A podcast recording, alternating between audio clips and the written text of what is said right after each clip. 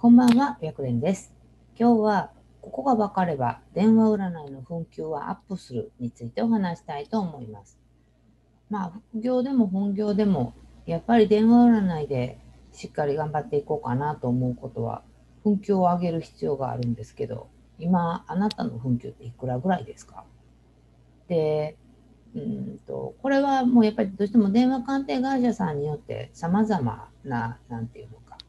一定のラインというか水準みたいなものがあるので、必ずしもこれが絶対っていうのは言い切れないかなと思うんですけれども、まあ、あくまでも参考程度で、どうやったら紛糾が上がるかっていうコツというか、考えるところっていうのをご紹介したいと思います。で、うんと、私自身が紛糾を上げるときに意識してる部分っていうのは、まず待機時間です。で、平均分数です。で、リピーター率、そして稼働率あたりかなと思います。で、待機時間に関しては、やっぱり本業じゃない場合は全力ではできないと思うんですけれども、それでもやっぱり1日3時間から4時間は欲しいかなと思います。で、単純に1日、まあ、4時間で週5日、えー待機するんだったら、20 1週間で待機時間は20時間。で、最低でも、まあ、やっぱり月100時間は、まあ、本業でやるんだ、副業でもかな、100時間は必要なんじゃないかなと思ってるので、えー月の最低ラインはやっぱ80から100時間は本当は待機できるといいかなと思います。で、この待機時間に関しては、まあ、最初からその待機のノルマとして、うんと、最近だったら130以上みたいなところが増えてきてるかなと思うので、あくまでもまあ一つの目安と考えてもらえたらいいかなと思うんですけれども、で、まあ当然もっと少なくても大丈夫だよっていうところもあるし、えーまあそもそもそういうのがないっていうところもあるので、そこら辺はあなたのライフスタイルに合わせて、えー一応これぐらいは、これ自分が待機できるっていう時間で、うんと、電話鑑定会社さんが OK 出してくれるところっていうのを見つけるといいかなと思います。で、えー電話鑑定のやっぱり平均分数って紛糾アップには欠かせなかったりするんですね。で、じゃあ、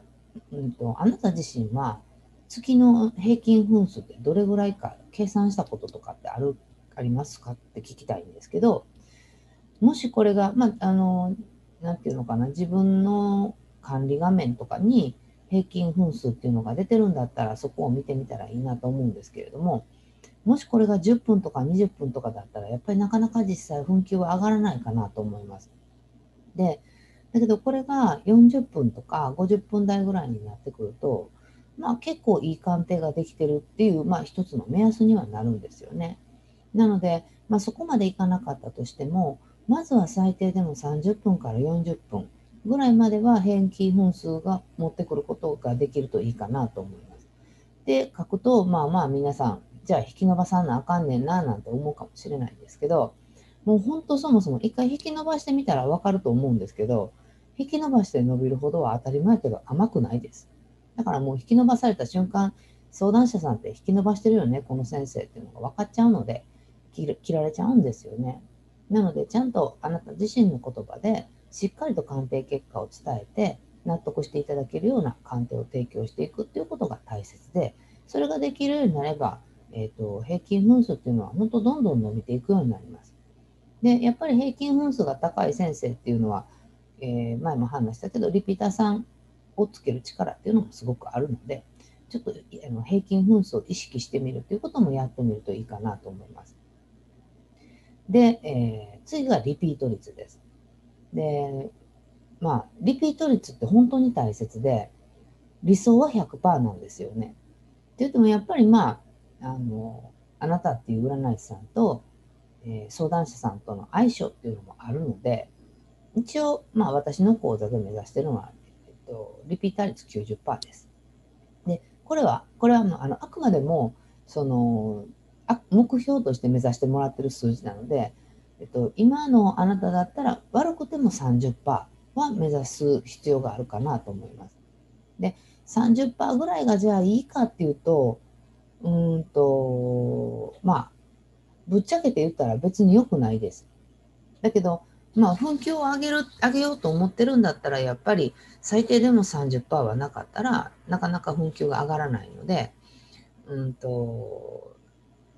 まあ、ちょっとそこら辺も意識せなあかんかなと思います。ただ、やっぱりこれ会社さん見てると、えー、30%ぐらいの数字出せるようになると、1回目の昇給っていうか、紛糾がアップするっていうのがあるところもちらほらあるなっていう気がするので、まあ、1つ目の目安、まあ、第一ステップとして、えー、30%を目指す。でもうすでに30%超えてるんだったら50%目指すみたいな感じで、ちょっとずつ自分のハードルを上げて、分給を、あの、えっ、ー、と、リピーター率を上げていくということを考えるといいかなと思います。で、まあ、もし、その、あなた自身が今、なかなかリピートされてない。で、うーん、まあ、リピーターさんすごく少ないっていう方もおられると思うんですけれども、やっぱり今より、今の鑑定だと、そのあなた自身の鑑定に価値っていうのを感じていただけてないんですね。で、やっぱりそのリピートされる、これは、えー、この仕事だけじゃなくて、うんと、例えばどっかのレストランに入った時に、すごく美味しかったら、また行きたいなって思うと思うんですよ。だけど、あんまり美味しくなかったら二度と行かないと思うんですよね。それと同じだと思います。だからさっきのそのどこかのお店に行ってかとお料理に価値を感じる。それは雰囲気とかマナーとかいろんな条件はあると思うんですけれどもそこに感じ価値を感じていただける。だから占い師さんもあなたの鑑定っていうのに価値を感じていただける鑑定を提供することができれば当然ですがリピーターさんというのは増えてきてくれるので今の自分の鑑定の価値をどういうふうにすれば上がるかということを考える必要があるかなと思います。でもう一つが稼働率。で、やっぱり、え、リピーターさんがたくさんできると、必然的に稼働率って上がってくるんですね。で、えーと、もう一つはやっぱり平均分数が増えても稼働率は上がってきます。で、ま、やっぱりだからそこら辺の全てが今自分がどれぐらいのところまでできてるかっていうことを考えてみるといいかなと思います。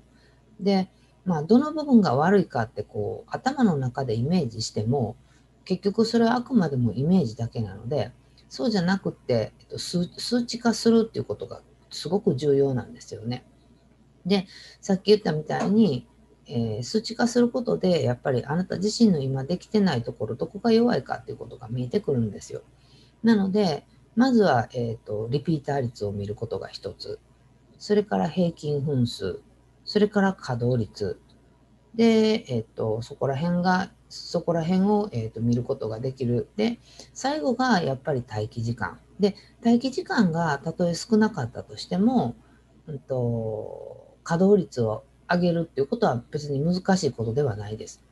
だだから1日3時間とか4時間しか待機ができなかったとしても、その稼働率が70%ぐらい。で、それこそリピーター率も50%ぐらい、平均分数も40分ぐらい話せてるとかになると、え鑑定自体はすごくいい鑑定ができてると思うんですね。なので、そこで紛糾が上がらないんだったら、やっぱりちょっと、その会社としてこれぐらいは待機してねっていうノルマが達成できてない可能性があるかなと思います。なので、まずはその、どこに問題があるんかっていうのを、一回自分で、えー、と数字として一回出してみて、えー、と弱いところを見つけてみるっていうことをしてみるのがおすすめです。ということで、この占い師大学では、プロの占い師さんがちょっとでも活躍できたらいいなと思って動画を配信しています。チャンネル登録がまだの方はチャンネル登録の方をよろしくお願いします。また、わからないこととかがあれば極力答えていけたらなと思っているので、LINE 公式の方からメッセージを送ってきてください。ということで、本日の動画は終了です。ありがとうございました。